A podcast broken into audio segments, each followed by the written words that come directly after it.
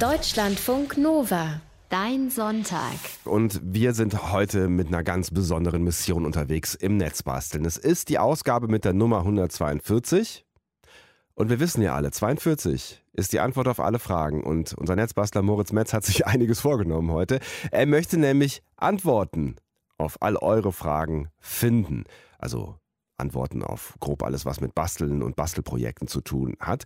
Also falls ihr irgendwie da Antworten sucht, irgendein Problem habt oder irgendwie Inspiration sucht, wenn ihr irgendwas basteln möchtet oder irgendeinen Tipp braucht oder irgendwas reparieren wollt, was kaputt gegangen ist, dann meldet euch doch gerne bei uns. Auf Instagram, auf Facebook oder bei Twitter findet ihr uns unter Deutschlandfunk Nova oder schreibt ganz klassisch eine Mail an mail.deutschlandfunknova.de und wenn ihr Bock habt, dann schreibt doch in so eine Mail oder eine Direct Message auch gerne eure Telefonnummer mit rein. Dann können wir nämlich dann auch intensiv miteinander besprechen, was euer Problem ist. Bevor wir zu Problemen kommen, kommen wir erst zum Problemlöser. Moin Moritz. Hallo Sebastian, guten Morgen. Ich bin natürlich nicht der einzige Problemlöser. Ich stelle mir das eher als so eine Runde vor, wo äh, alle Hörerinnen und Hörer, die sich vielleicht viel besser mit den Themen auskennen als ich, dann vielleicht uns dann eben über die erwähnten Wege ähm, Bescheid geben, was sie wissen. Und ich habe auch noch mein Netzbastel-Kompetenzteam zugeschaltet. Es wird also so eine Art Crowdsourcing, äh. Und ihr habt ähm, im Vorfeld schon, wir haben ähm, schon, schon vor ein paar Tagen aufgerufen, wenn ihr da irgendwie Probleme habt, dass ihr oder Tipps braucht, Inspirationen braucht, dass ihr da gerne schon mal schreiben könnt.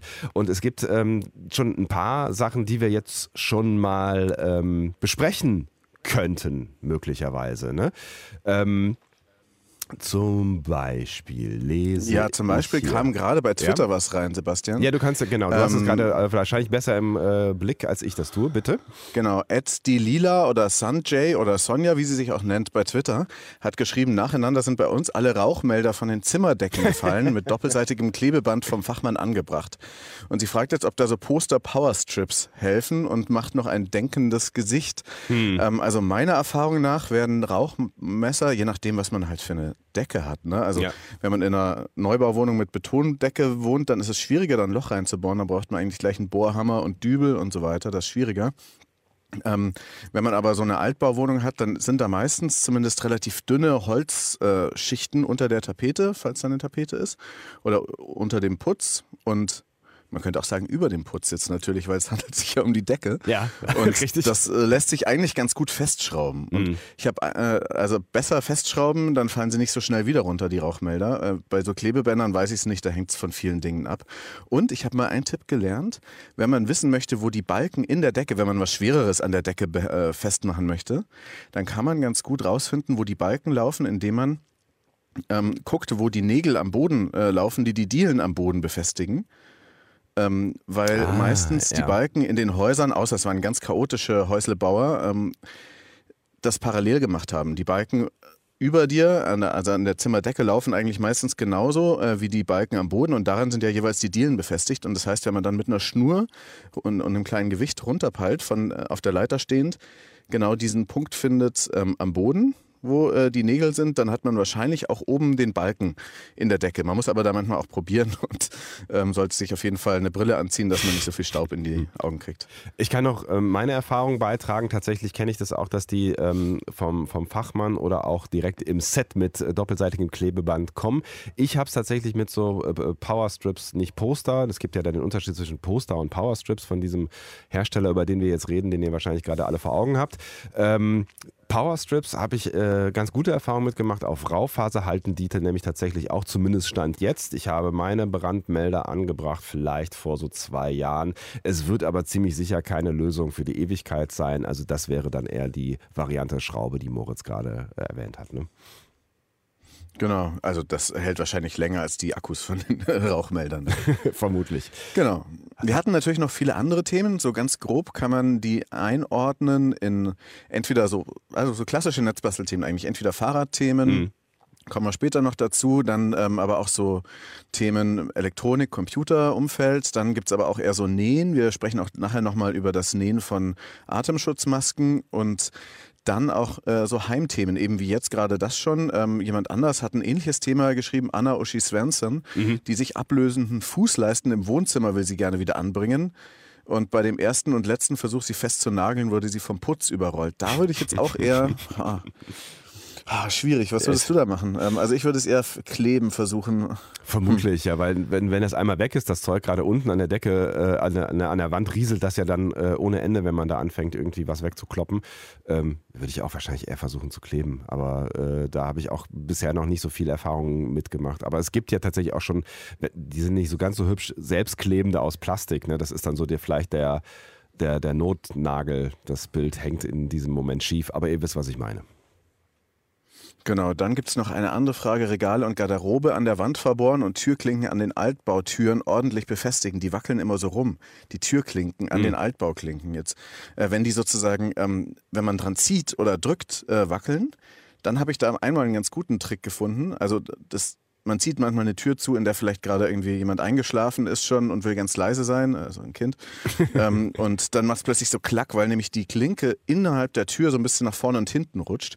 Und da habe ich einfach so ein Haargummi genommen für so einen Zopf ja. und habe den dazwischen äh, in diesen Spalt, der sonst immer hin und her klackt, gewickelt. Also das hat auf jeden Fall ganz gut geholfen, aber ich weiß nicht genau, ob ähm, Meuraisch, äh, Meuarsch, die Person, die uns diese Frage gestellt hat, damit jetzt zufrieden ist. Weil es kann natürlich auch sein, dass die Klinke anders wackelt, weil da dieses Quadratische des Metalls ausgeschlagen ist. Da weiß ich jetzt auf die Schnelle auch keinen Trick für. Ich kenne das nur, dass ähm, diese alten Türen, die haben ja meistens so einen Stift oder eine Schraube, die sich gerne mal löst oder die auch verschwindet. Ne? Ähm, ich habe zumindest, als ich noch im richtigen Altbau wohnte, die Erfahrung gemacht, wenn man da irgendwie was Neues reinhämmert, dass das dann oder schraubt, dass das dann für eine Zeit wieder äh, fester funktioniert. Aber das ist ähm, wenn die einmal so ein bisschen ausgeleiert sind, ist das auch, muss man wahrscheinlich irgendwann in eine neue Klinke investieren.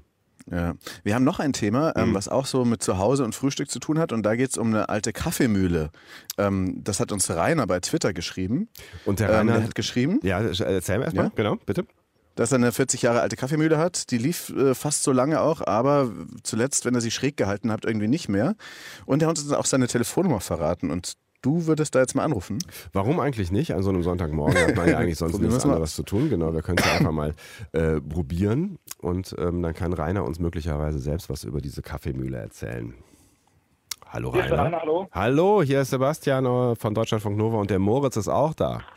Hey, grüß euch. Hallo Rainer. Hallo. Du hast ein Problem mit deiner Kaffeemühle. Wir haben es gerade schon so ein bisschen, Moritz hat es gerade schon mal äh, grob zusammengefasst. Vielleicht kannst du noch mal das Problem kurz auf den Punkt bringen.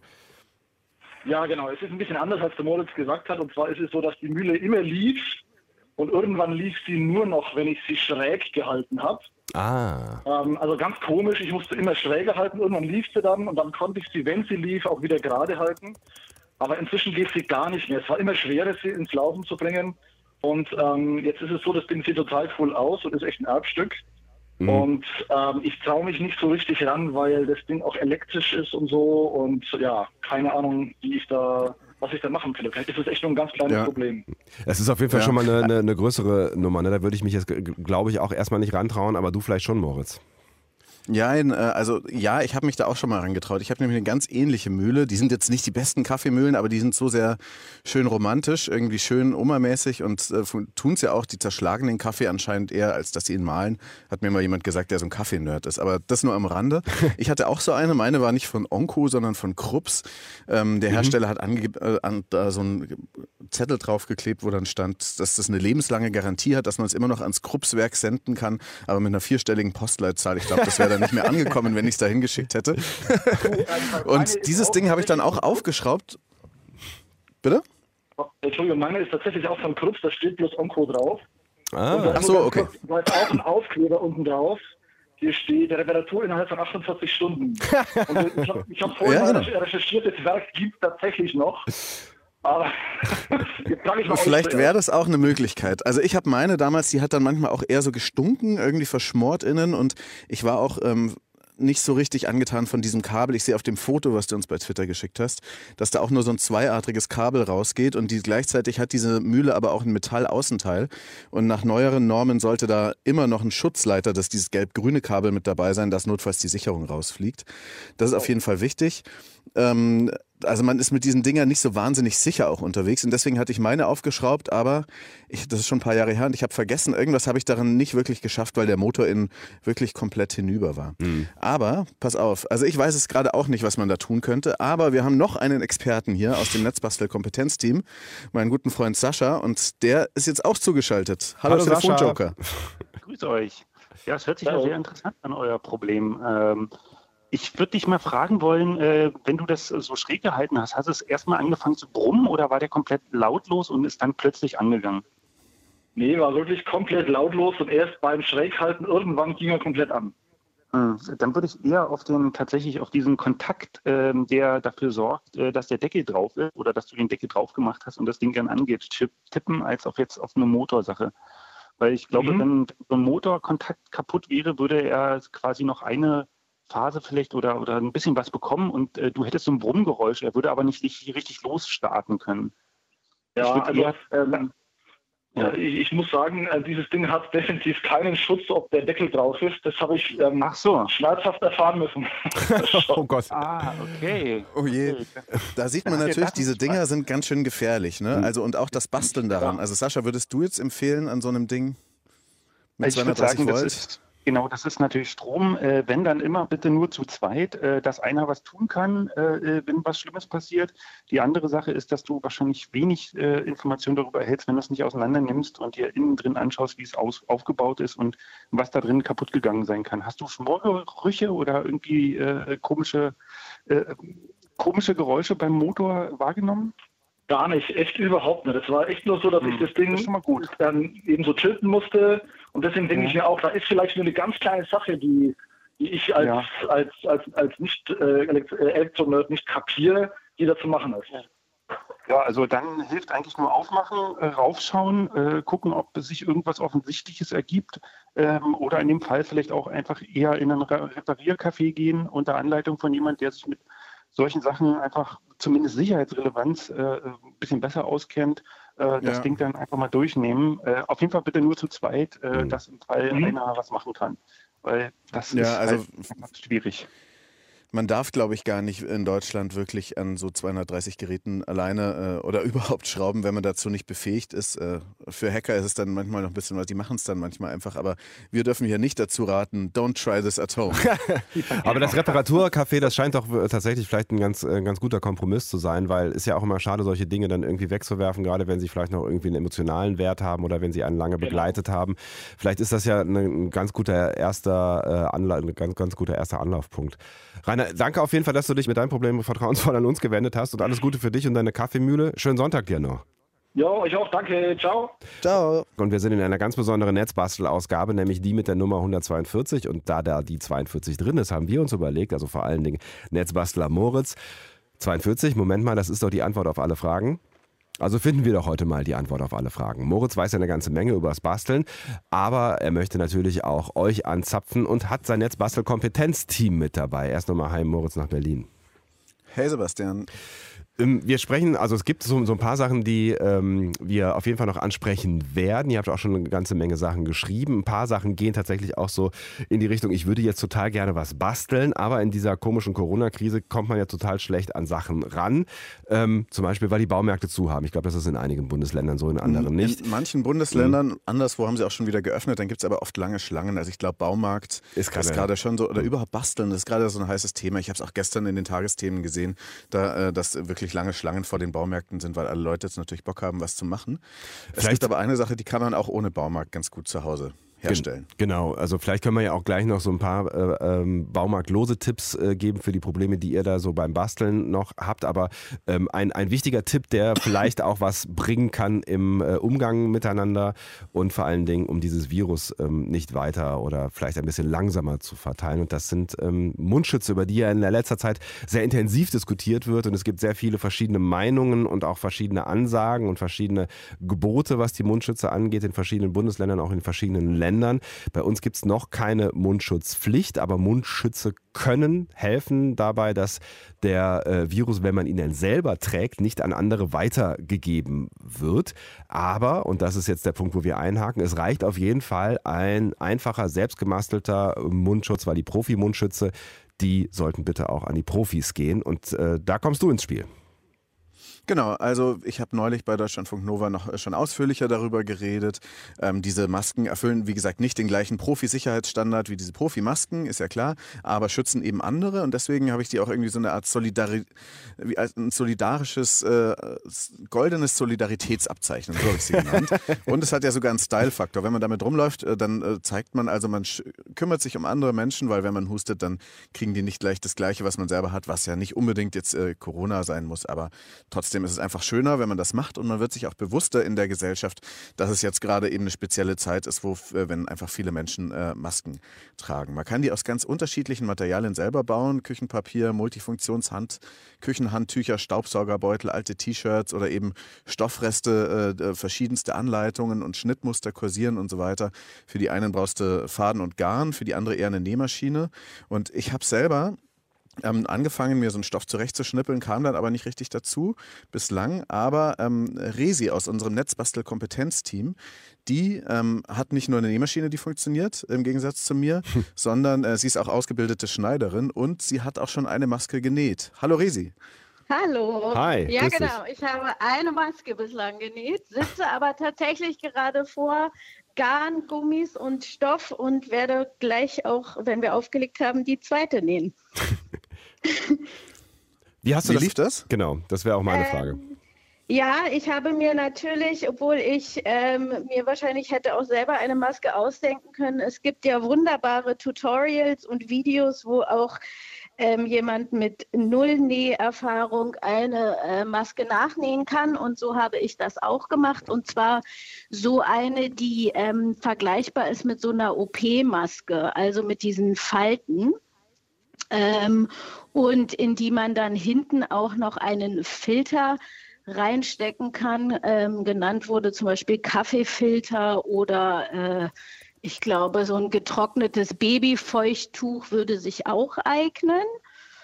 Und ja, da habe ich dann erstmal bei mir zu Hause geguckt, welchen Stoff kann ich nehmen. Zuerst habe ich gedacht, ich nehme ein Geschirrhandtuch, aber das war mir dann zu dick. Und dann habe ich einfach einen alten Kissenbezug genommen, drei äh, Rechtecke ausgeschnitten.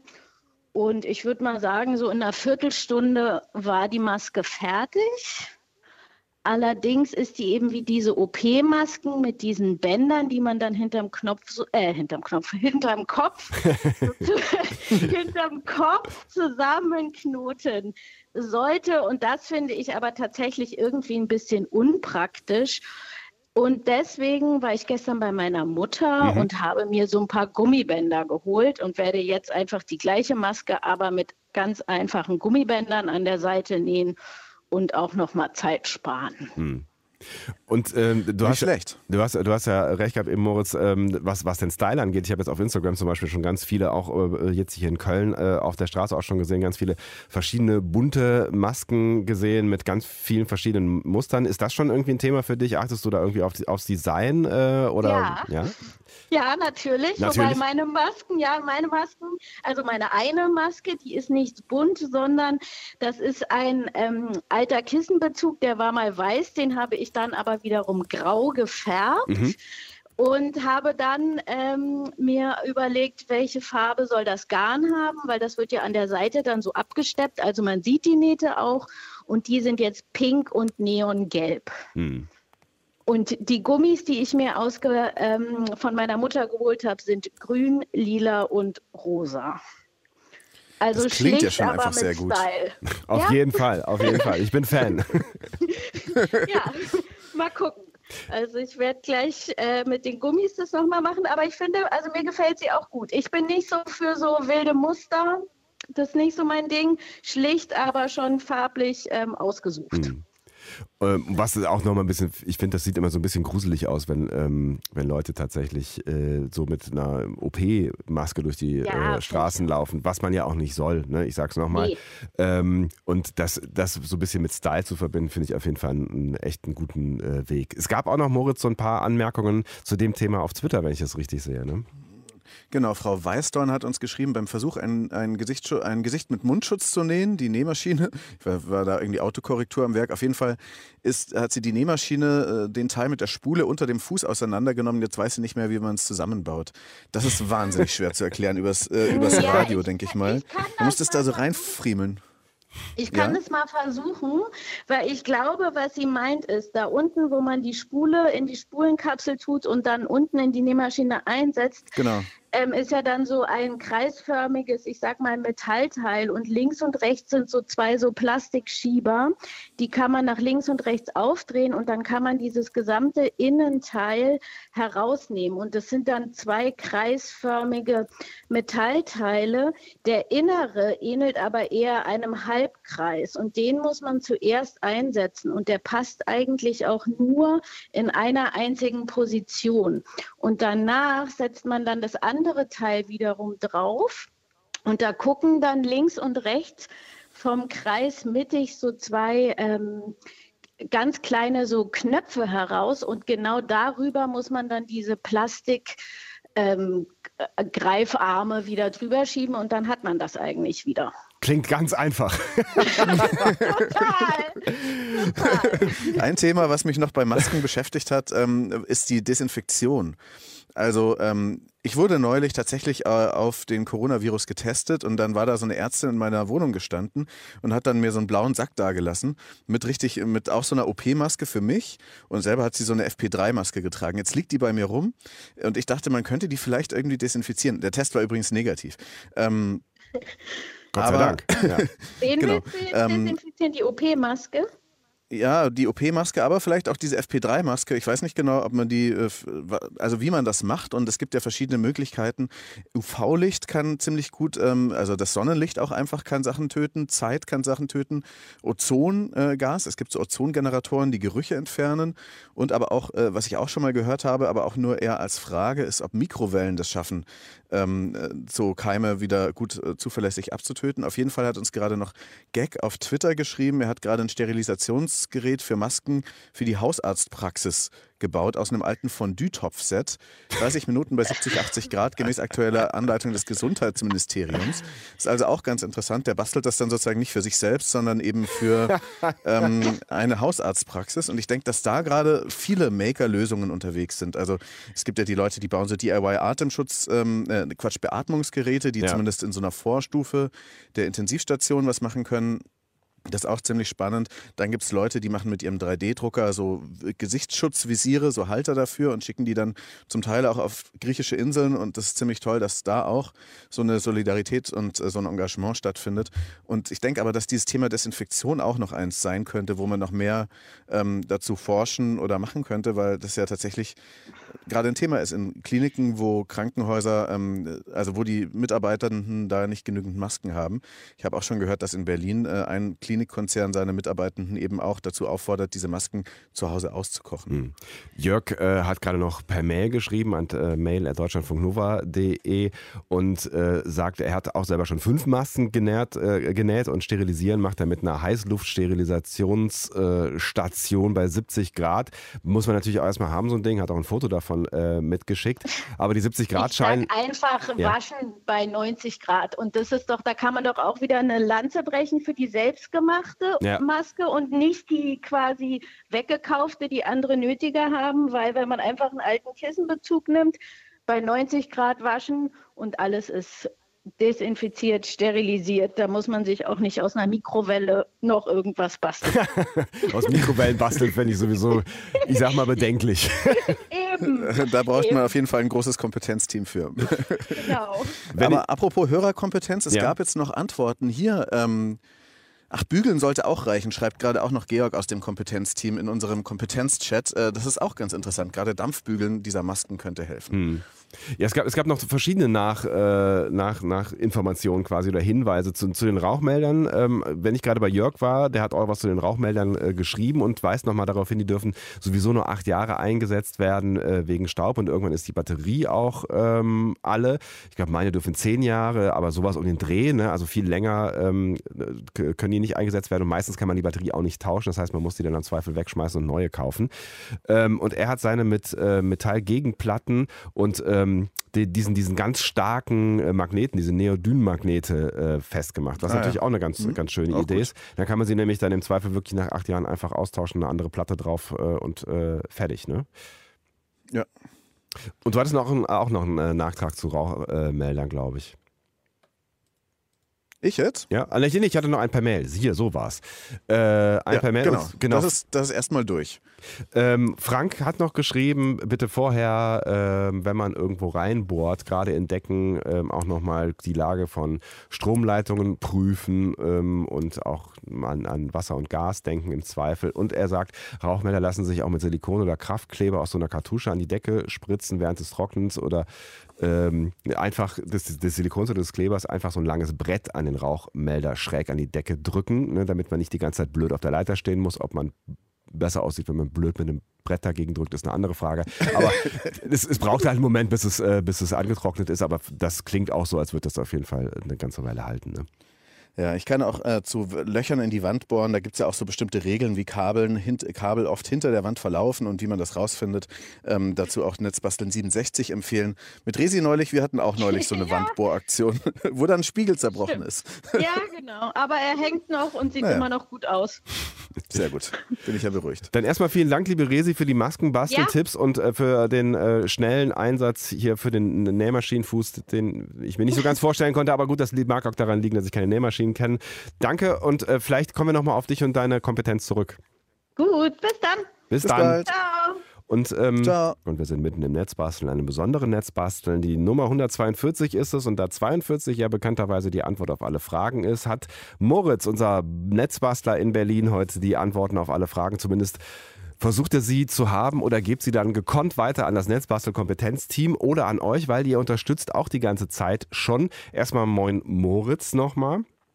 Hallo Sebastian. Und wenn wir schon äh, bei Unterstützen sind, vielleicht noch gerade ein Hinweis, der noch per Mail reingekommen ist vom Dietmar zum Thema Kaffeemühle, was wir ja ganz am Anfang als äh, Thema hatten. Und äh, er schreibt, er hatte auch so eine alte elektrische Kaffeemühle. Im Gehäuse hatten sich Unmengen von feinstem Kaffeemehlstaub angesammelt, echt randvoll. Ähm, und da hatte er Verständnis für seinen streikenden Motor. Leider war der Kunststoff ausgehärtet und hat die Demontage nicht überlebt. Besser der Kunststoff überlebt die Demontage nicht als sonst wer anders. Ähm, aber das könnte auch eine Möglichkeit sein, ne? also dass da einfach ganz, ganz viel altes Zeug drin hängt. Ne? Ich meine, Kaffee ist ja, hat ja auch, ist ja auch ölig, ich weiß nicht, wie viel darf möglicherweise. Kaffee, ne? aber auch Kohlenstaub. Hm. Bei mir war vor allem Staub von diesen Motorkohlen und die können auch verschlissen sein. Aber wie gesagt, diese 230 Volt Sachen sollte man lieber im Reparaturcafé angehen, als einfach mal so alleine zu Hause. Hm. Dann geht möglicherweise, obwohl es ist immer das Risiko, wenn du so altes Zeug hast, äh, dass dann da irgendwie was abröselt, wenn du alten Kunststoff hast. Aber vielleicht ähm, Vielleicht haben das die da ein, ein feines Händchen oder ein feineres Händchen für. Da gibt es ja einen tollen Tipp, den äh, unser Netzbastel-Kompetenz-Team-Mitglied Georg, ähm, der äh, nutzt den sehr oft. Und zwar, wenn so Plastiksachen kaputt gehen, dann vermischt der Backpulver mit Sekundenkleber. Und das äh, ist so wie ein manueller 3D-Drucker. Man kann da unglaubliche Sachen bauen mit einer unglaublichen ähm, Festigkeit. Der hat damit gerade, hat er mir erzählt neulich, ähm, die Pumpe seiner Waschmaschine wieder repariert. Und zwar die, diese Flügel der Pumpe seiner Waschmaschine. Krass. Und das hält immer noch. Also einfach Backpulver und Sekundenkleber kann man echt ziemlich viel Plastik wieder aus, äh, also wieder reparieren. Verrückt. Abgefahren, hab ich noch nie gehört.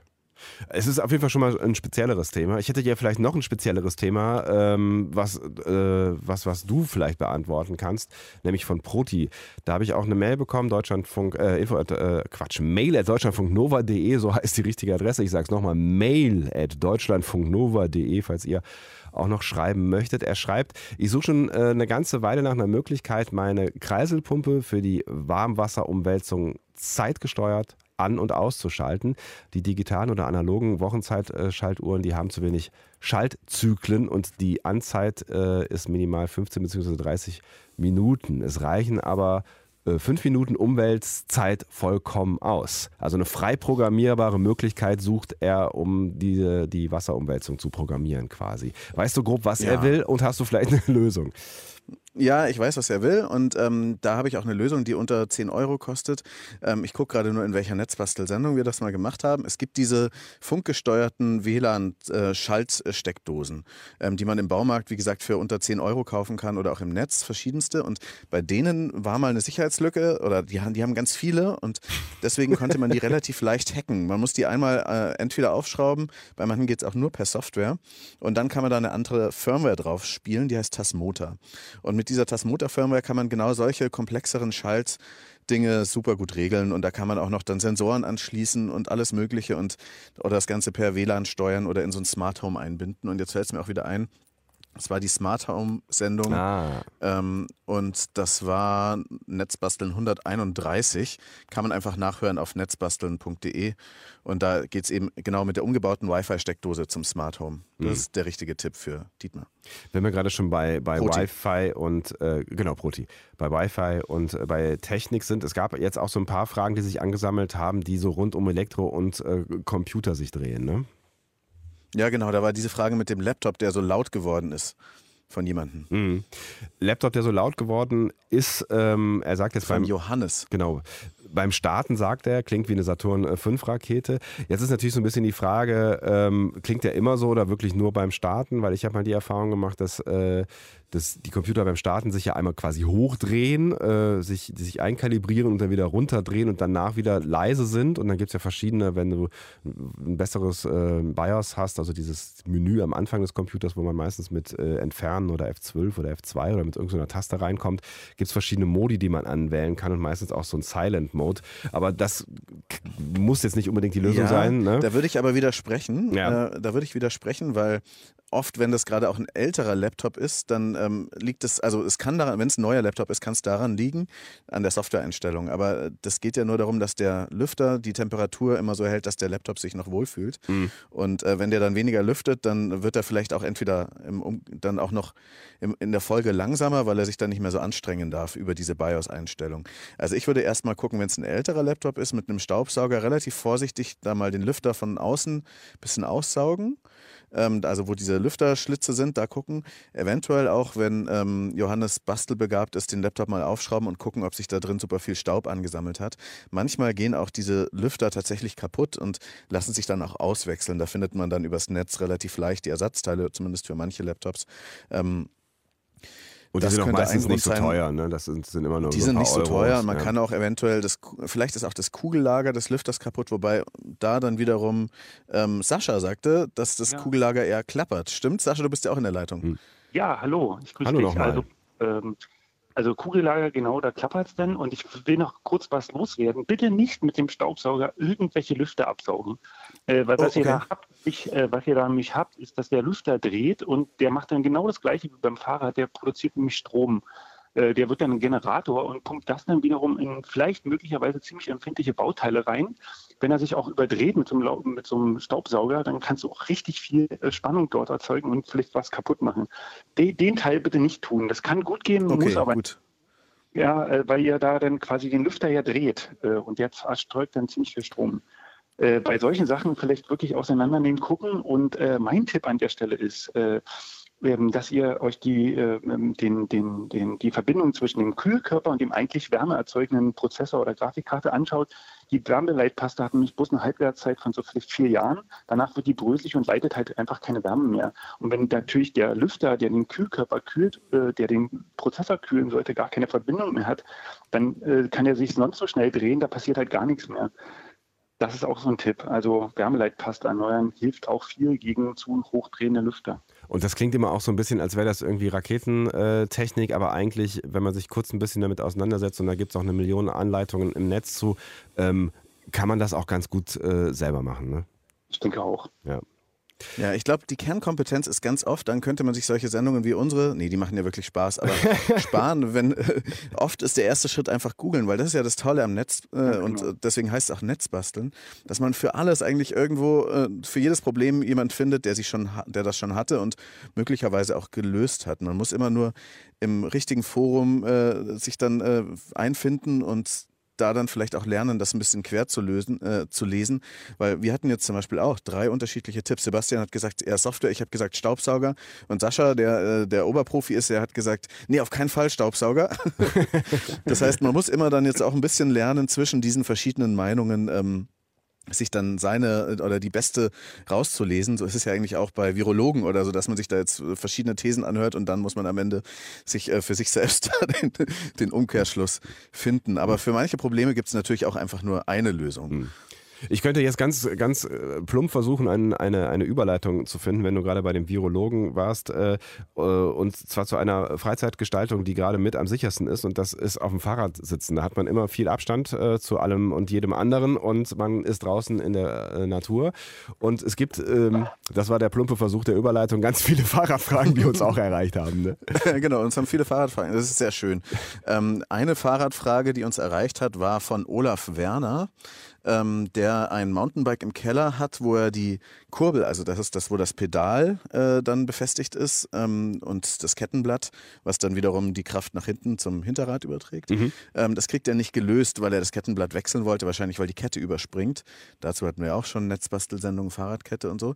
Ähm, und er kriegt das nicht ab. Jetzt ist es so, dass es da verschiedene Innenlager gibt in diesem Tretlager, entweder die alten mit Vierkant oder diese neueren mit so Hollow-Tech, das sind so Hohllager. Und die sollte man, also der hat dann auch noch ein Foto mitgeschickt und da habe ich dann gleich schon gesehen, okay, das ist tatsächlich nicht so einfach.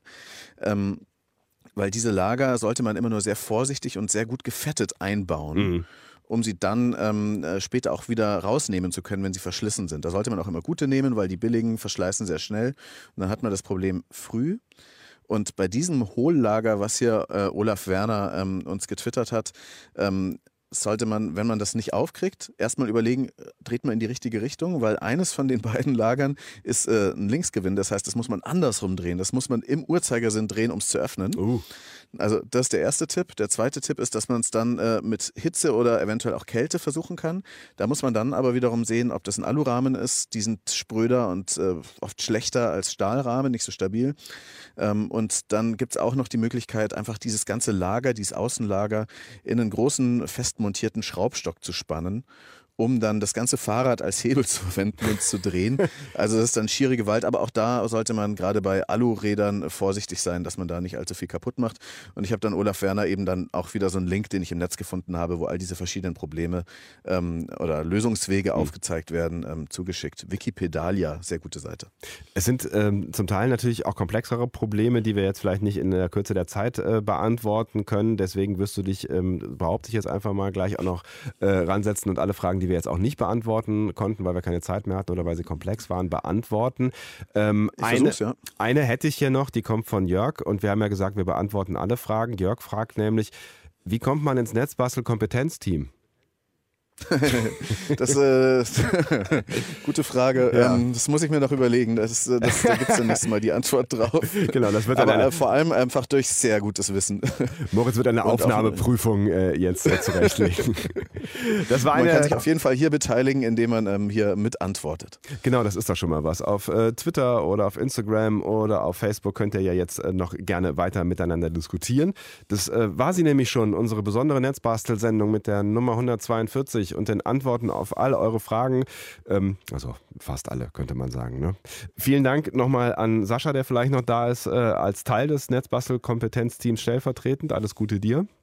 Ja, danke. Tschüss. Und alles Gute dir, Moritz. Bis bald. Ja, danke. Bis bald. Schönen Sonntag. Tschüss. Sebastian. Ciao. Deutschlandfunk Nova. Dein Sonntag. Jeden Sonntag ab 9 Uhr. Mehr auf deutschlandfunknova.de.